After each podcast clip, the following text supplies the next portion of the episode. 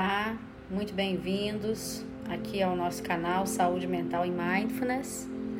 Aqui é Isabel Vaz, eu sou psicóloga clínica, consultora em saúde mental e tenho muito prazer de estar aqui mais uma sexta-feira com você, trazendo mais uma reflexão dentro dessa área temática que é sobre saúde mental e sobre mindfulness.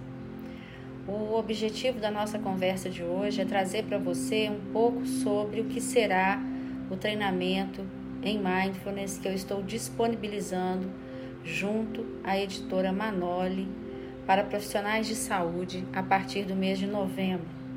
Esse é um programa EAD de ensino à distância que foi projetado por mim desde 2018, já naquela época apresentado à editora Manoli juntamente com o projeto do livro para disponibilizar é, treinamentos é, online para os profissionais, uma vez que uma das grandes, um dos grandes gargalos da, de mindfulness na saúde, de uma maneira geral, é justamente a forma de dispensar os treinamentos.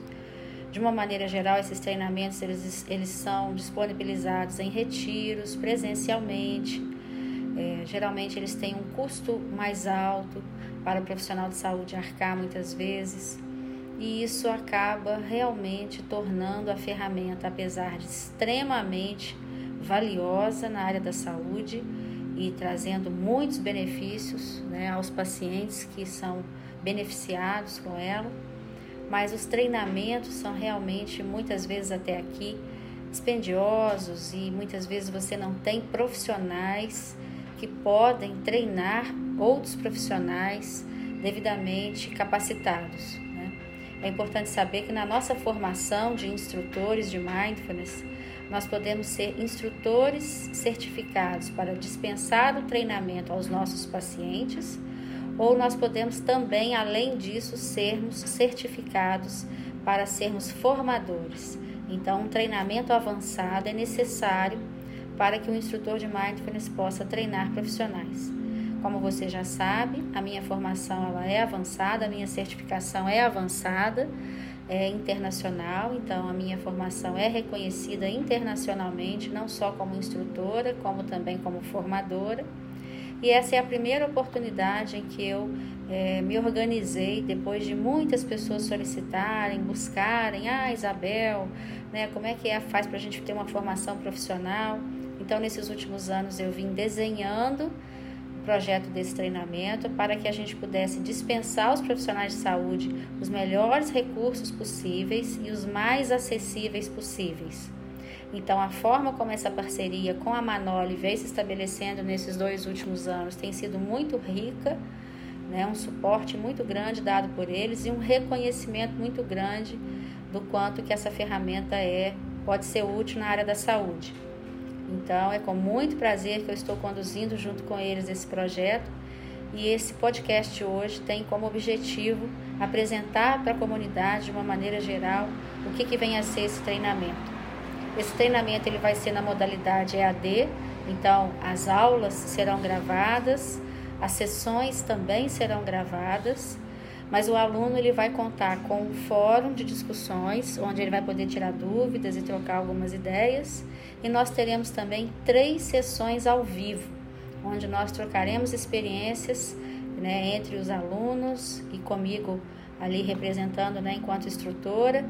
Nós estamos lá, estaremos lá ao vivo, disponíveis durante três sessões para que a gente possa trocar ideias e aprofundar nessa, nessa formação.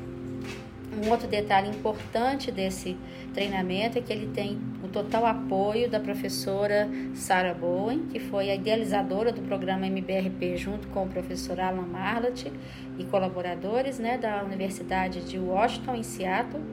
E a Sara, que desde 2011 né, tem uma participação muito ativa na minha formação, ela continua presente, está apoiando essa adaptação que eu fiz do programa MBRP para que ele possa ser é, implementado nos mais diversos contextos da área da saúde por diversos profissionais de saúde, não somente psiquiatras e psicólogos, mas sob supervisão. Então, outro diferencial desse programa é que eu oferecerei supervisão clínica para aqueles profissionais de saúde que tiverem a intenção de usar da ferramenta junto aos seus pacientes no dia a dia dos seus consultórios, nos ambulatórios, nos hospitais.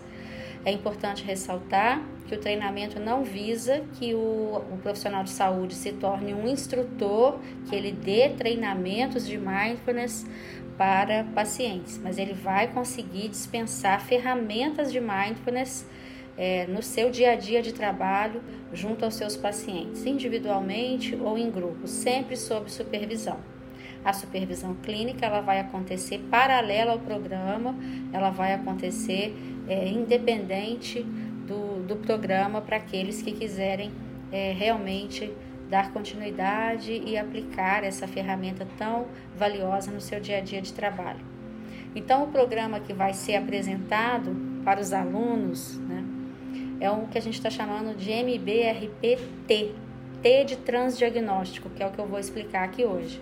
Tá? Ele é uma adaptação que eu venho fazendo nos últimos quatro anos do programa original, também com o apoio e suporte da Sarah Boone o livro meu, que foi publicado esse ano de 2020 pela editora Manoli, o Mindfulness e Terapia Cognitivo Comportamental, ele vai servir de livro-texto, digamos assim, para o treinamento.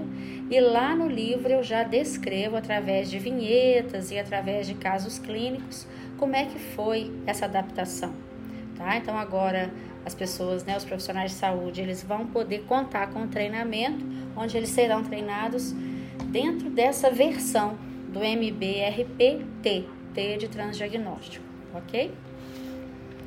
Bom, é, hoje eu vou apresentar aqui dois textos meus, parte né, de dois textos meus que eu escrevi nesses últimos anos. Um deles está, está publicado no livro Terapia Cognitivo Comportamental em Grupos, das Evidências à Prática, que foi organizado pela professora Carmen Beatriz Neufeld e o professor Bernard Rangé, na editora Artimed.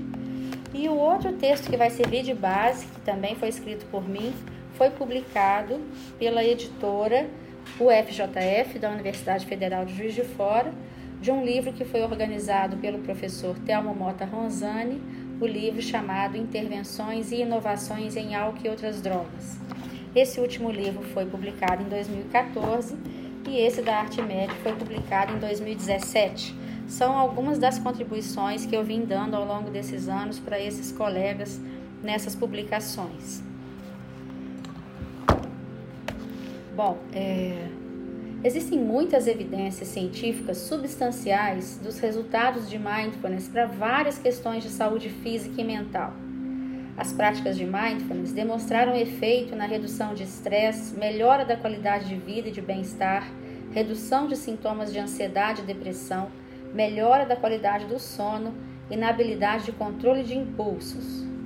Assim, essa prática tem apresentado benefícios significativos para pacientes diagnosticados com depressão, transtorno bipolar, insônia, dependência de substâncias, transtornos alimentares, entre outros problemas. Também tem se mostrado efetiva para redução de estresse, promoção de bem-estar na população em geral, em ambiente, ambiente ocupacional e educacional. Essa ampla gama de benefícios tem despertado interesse e curiosidade científica. Muito provavelmente, as práticas de mindfulness atuam na regulação de aspectos primários da saúde humana, que se traduzem em benefícios em vários aspectos da vida. Em perspectiva biológica, as práticas de mindfulness diminuem os níveis de cortisol e contribuem para o tratamento da hipertensão arterial e de outros problemas cardiovasculares, bem como demonstram melhorar a resposta imunológica. Na perspectiva da saúde mental, por meio das práticas de mindfulness, os participantes desenvolvem capacidade de observar sensações, pensamentos e emoções com abertura. Essa habilidade metacognitiva ajuda a evitar que a pessoa embarque em pensamentos automáticos, preocupações excessivas diante do futuro, que são geradores de ansiedade, ruminação de pensamentos de eventos negativos do passado, que favorecem o desenvolvimento da depressão, ou outros padrões de julgamento diante de outras pessoas ou eventos da vida. Desenvolvendo esse foco de atenção curiosa ao presente, os praticantes ganham qualidade de vida e bem-estar, que se traduz, por exemplo, em melhora das relações interpessoais e qualidade do sono. São contundentes as evidências de efetividade e eficácia dos programas baseados em mindfulness, como o MBCT, MBRP, MBSR, no tratamento de depressão maior, abuso de substâncias, dores crônicas e estresse, respectivamente, demonstradas na última década em ensaios clínicos randomizados, publicados em periódicos de renome, assim como em é, revisões sistemáticas de literatura. Tais evidências vêm dando sinais de que esses programas vieram para ficar, dando suas contribuições nos campos da medicina e psicoterapias.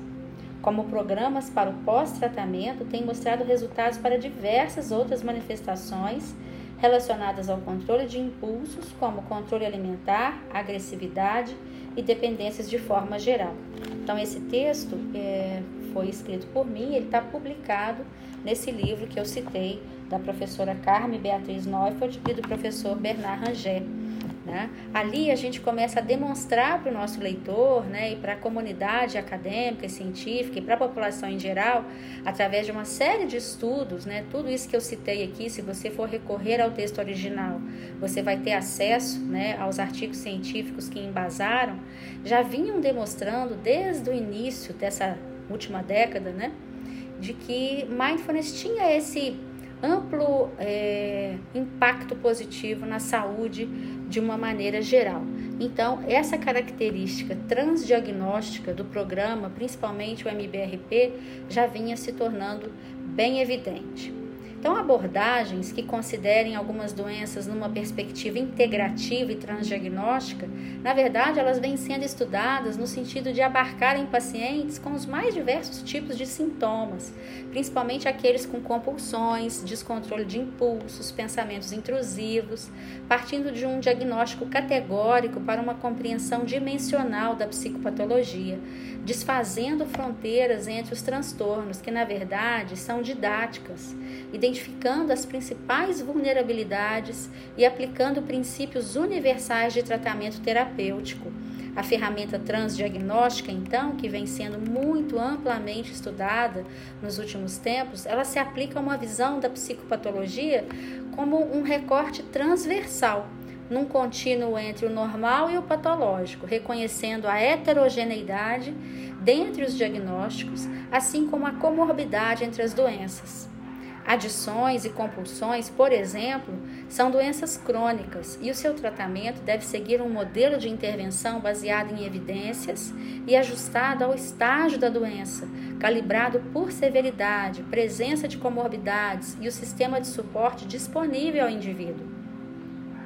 É fundamental compreender que adições e compulsões podem ser prevenidas, e tanto as estratégias ditas universais como aquelas adequadas a cada realidade, elas podem auxiliar tanto na redução de sintomas quanto na melhora mesmo dos quadros. Tradicionalmente, profissionais que atuam, por exemplo, na atenção básica de saúde no Brasil, mais especificamente no programa de estratégia da família, é, por exemplo, né, são aqueles mais preparados então a lidarem com doenças crônicas. E segundo o Ministério da Saúde do Brasil, 80% dos problemas de saúde da população brasileira são tratados nesse nível de atenção, que visa ser integral, equânime e contínua. A literatura, então, nos aponta mais recentemente que esse é o momento das adições a drogas, por exemplo, assim como outros transtornos mentais e comportamentais, principalmente, serem tratados pela medicina de família, uma vez que são, são mais acessíveis à população do que os especialistas e podem tratar as adições, assim como outras condições crônicas da saúde mental, mantendo o suporte até a alta. Mas é importante que esses profissionais eles recebam uma capacitação, eles tenham acesso, né? A instrumentos, a ferramentas de saúde mental que, que, sejam baseadas em evidência. É importante que eles sejam orientados por profissionais experientes, que eles recebam supervisão contínua e que eles tenham um contexto onde eles possam continuamente aprender e se capacitar. Então, a minha pesquisa do mestrado, né, o meu mestrado foi em saúde coletiva pela Universidade Federal de Juiz de Fora. Eu fiz o meu mestrado entre 2008 e 2010. Eu pesquisei justamente isso. Eu comparei três grupos, como você já sabe, eu já falei dessa pesquisa aqui no nosso canal. É, eu comparei três grupos de, de enfermeiros que atuavam na atenção primária à saúde em três municípios do estado de Minas Gerais, três municípios diferentes. Então, um grupo tinha recebido capacitação para atuar na prevenção e no encaminhamento de casos de dependência de, de drogas e álcool, né? É, eles tinham recebido capacitação online pelo programa Supera, que era um programa que tinha no governo federal, né, de capacitação para profissionais de saúde. O segundo grupo tinha recebido uma capacitação de 16 horas, uma capacitação presencial para atuarem com intervenção breve, entrevista motivacional na sua rotina diária, também visando a prevenção e o encaminhamento dos casos mais graves. E um terceiro grupo que nunca tinha recebido capacitação nenhuma nessa área nós acompanhamos essas profissionais durante um tempo, fizemos a avaliação qualitativa. Esse estudo já está publicado. E lá nós constatamos exatamente isso, que os profissionais abandonavam, aqueles que tinham sido treinados, eles abandonavam as práticas de saúde mental no, no seu dia a dia de trabalho, dentre outros motivos, como por exemplo a sobrecarga de trabalho, etc., pelo fato de eles não se verem capacitados por não terem uma, uma, uma política de, de estudo de continuidade dentro da sua prática diária. Né? Então, as ferramentas elas eram abandonadas, assim como uma das questões também que apareceu em todas as entrevistas, praticamente todas, é que aqueles que tinham recebido capacitação nos disseram assim: eu recebi capacitação, mas o meu colega não recebeu. Então, como é que eu ia lançar mão de algumas ferramentas no meu dia a dia de trabalho se essa não era uma prática regular da minha equipe? Né? Então, essa ideia que nós apresentamos para a editora Manoli de disponibilizar uma ferramenta né, já baseada em evidência, com muitas evidências científicas confirmando eficácia e efetividade, né, além de viabilidade, o meu estudo do doutorado, por exemplo, onde eu adaptei né, o programa MBRP para a realidade brasileira dentro do SUS, foi um estudo além de efetividade e eficácia, ele foi um estudo de viabilidade. E nós chegamos a conclusões muito positivas junto às equipes da, da, da atenção primária à saúde de que aquela ferramenta poderia ser assimilada pelos pacientes e pelos profissionais no dia a dia de trabalho deles. No entanto, falta, né, desde então, essa capacitação. Imagina, meu doutorado ele foi defendido em 2016 e desde então a gente vem buscando maneiras que nós pudéssemos levar essa ferramenta até a, o Sistema Único de Saúde. Né? E vimos na Manoli um meio de nós podermos realmente viabilizar esse acesso a esses profissionais, que essas pessoas possam receber essa, esse treinamento não somente individual, mas também em grupo, que elas possam receber essa supervisão em grupo e esse suporte continuado. Né? Disponibilizar ferramentas de trabalho que possam abranger um amplo espectro da população clínica que sofre com impulsividade, né, que é um construto dimensional e uma característica marcante implicada nas adições em geral, assim como também nas compulsões, né, na, na, na ansiedade, nos quadros de estresse, abrange desde a adição por drogas até mesmo a adição comportamental também. Então, hoje a gente tem, por exemplo, muitos quadros de, de compulsão por jogos, né, por celular, por redes sociais, e isso está se configurando como um quadro dentro da área de saúde mental. Né? Então, esses, esses transtornos mentais, eles incluem transtornos de humor, transtornos de personalidade, e é essencial que, especialmente em momentos de crise como o que a gente vive na atualidade, onde os transtornos mentais passam a ser cada vez mais recorrentes e cada vez mais associados a, a doenças clínicas, como diabetes, como hipertensão e diversas outras, é importante que o profissional de saúde, o médico, o enfermeiro, né, a nutricionista, né, as pessoas que trabalham na saúde, elas estejam é, é, capacitadas né, para lidar com esses transtornos. Um dos principais objetivos, então, do movimento da gente integrar os serviços de saúde mental na atenção primária hoje, por exemplo, é melhorar o acesso a esses serviços às pacientes com condições comórbidas crônicas, uma vez que quadros psicopatológicos como ansiedade e depressão eles estão sempre muito presentes em pacientes com doenças como já falei, diabetes, dores crônicas, síndrome do intestino irritável, fibromialgia e outros transtornos somáticos o que se torna um dificultador muitas vezes na recuperação plena desse paciente e principalmente na adesão dele a planos e projetos de tratamento, uma vez que a capacidade dele de automanejo fica muito comprometida. Então, outro aspecto muito relevante é que muitas vezes o paciente não busca tratamento em serviços especializados, é, primeiro por causa da dificuldade de acesso, né? Em muitas cidades brasileiras não dispõem de serviços especializados, de profissionais especializados, cidades pequenas, por exemplo mas também eles não procuram muitas vezes devido ao estigma associado a alguns quadros, especialmente aqueles ligados a comportamentos compulsivos, como abuso de droga, álcool, tabaco, comer compulsivo, dentre outras adições comportamentais. Então, esses são ainda carregados de preconceito e ainda considerados equivocadamente como doenças do caráter, criando um estereótipo negativo moralista que muitas vezes é internalizado pelo próprio paciente num fenômeno já descrito pela literatura como chamado de autoestigma, que o distancia da busca por ajuda efetiva muitas vezes em razão da vergonha que ele sente do quadro que ele apresenta. Então, isso em contraposição à neurociência que confirma a adição como uma doença crônica, que se caracteriza por recaídas relacionadas à vulnerabilidade genética e desenvolvimental, podendo ser agravada por uma exposição social adversa multifatorial. Então, é multifatorial. Aqui eu estou citando muito como exemplo a questão das compulsões, mas isso se aplica também a outros quadros crônicos na psiquiatria, principalmente a depressão, por exemplo, que muitas vezes é confundida né, pela, pela sociedade, muitas vezes, como uma. Ah, essa pessoa ela, ela, ela não tem ela não, ela não tem proatividade, né? Ah, ela não consegue reconhecer os amplos benefícios que ela tem na vida dela. Ah, isso é falta de, de rezar. Ou então, ah, isso é, isso é, ela deveria é, se arrumar, fazer ginástica, ir a uma festa, ela ia se sentir melhor. Ou seja, uma série de, de mitos, de inverdades e de, de ignorância né, em relação aos transtornos mentais que fazem com que muitas vezes as pessoas tenham muita resistência em procurar ajuda especializada. Então, a gente poder disponibilizar uma ferramenta que o profissional de saúde, de uma maneira geral, possa é, abordar o seu paciente de uma maneira integral, né? não direcionando o foco direto para aquela doença que ele apresente, em grupos onde as pessoas, em grupos transdiagnósticos, né? onde ali você encontre pessoas com as mais diferentes demandas, como eu já falei, que são os grupos que eu conduzo.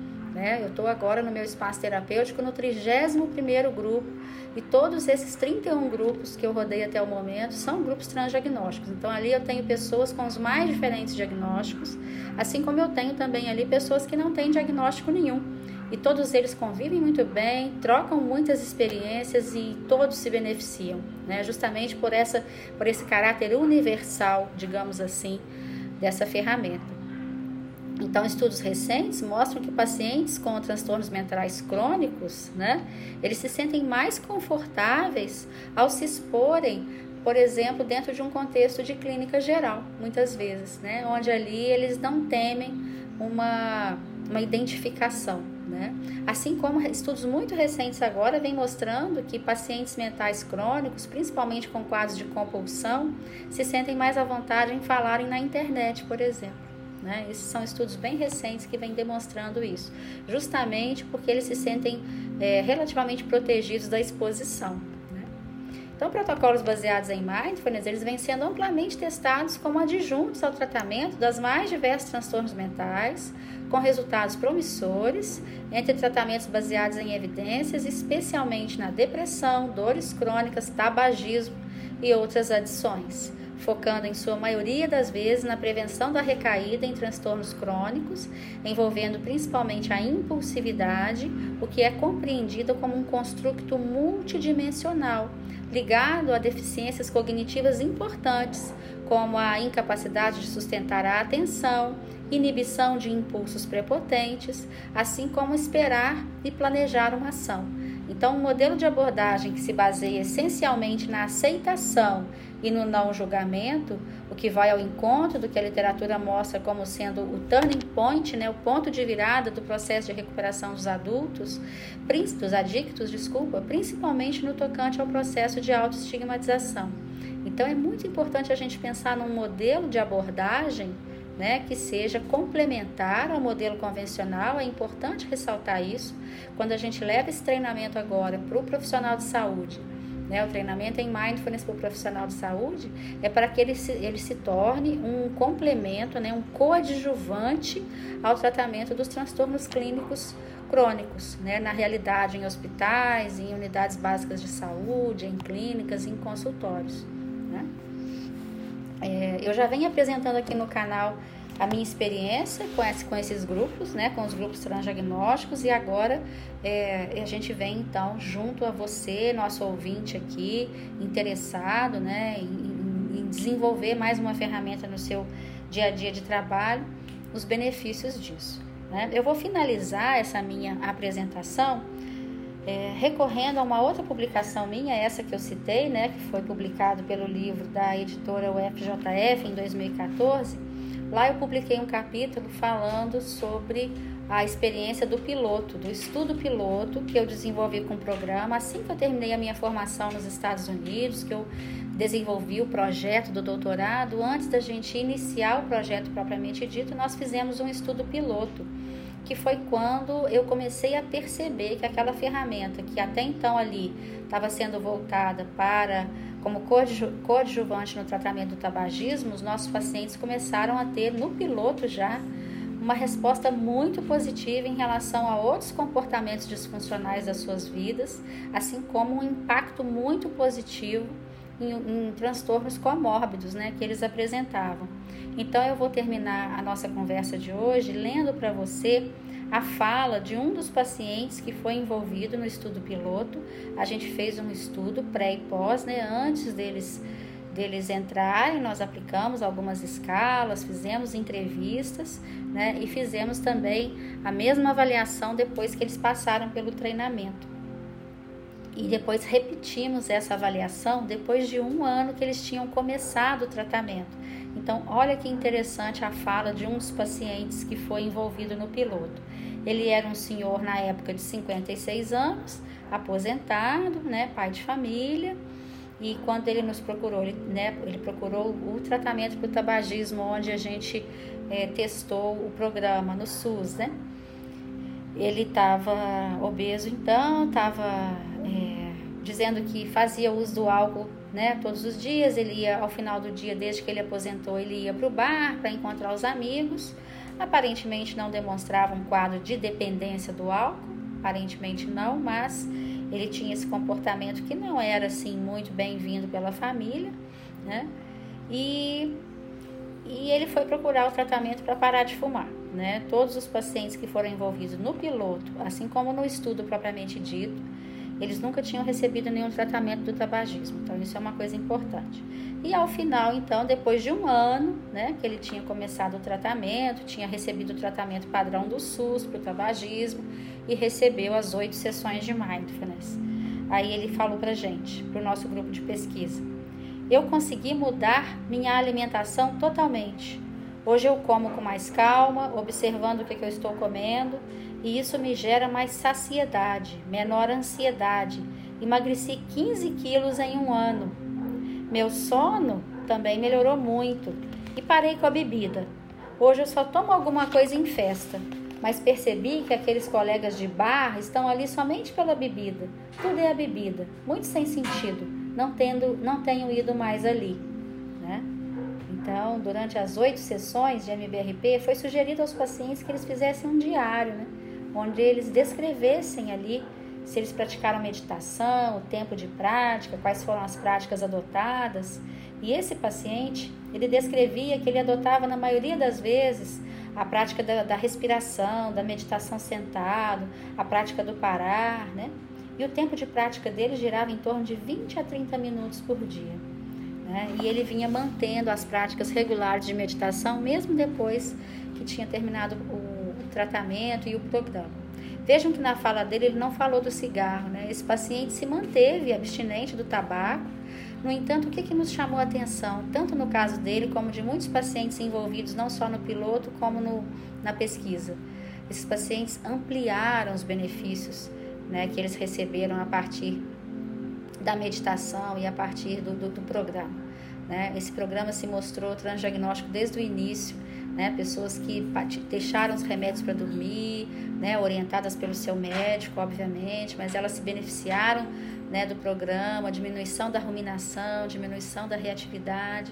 Então, o que a gente vem propor hoje, através desse treinamento, é que os nossos profissionais de saúde, né, eles possam atuar no seu dia a dia de trabalho de uma forma que eles possam auxiliar as pessoas a diminuírem o peso, né, das suas doenças crônicas, a poder enfrentar isso com mais assertividade, com mais leveza e com mais sustentabilidade, tá ok? Então, se você tiver interesse em saber mais informações sobre o nosso treinamento, entre em contato conosco, entre também no site da Manoli, da editora Manoli, né, onde lá na, no setor de treinamentos você vai encontrar o treinamento em Mindfulness. As inscrições estão abertas, o treinamento ele se propõe a ser permanente e nós vamos ter muita oportunidade de trocar ideias. Muito obrigada mais uma vez pela sua audiência e nós seguimos aí à disposição. Até a próxima sexta-feira. Um grande abraço.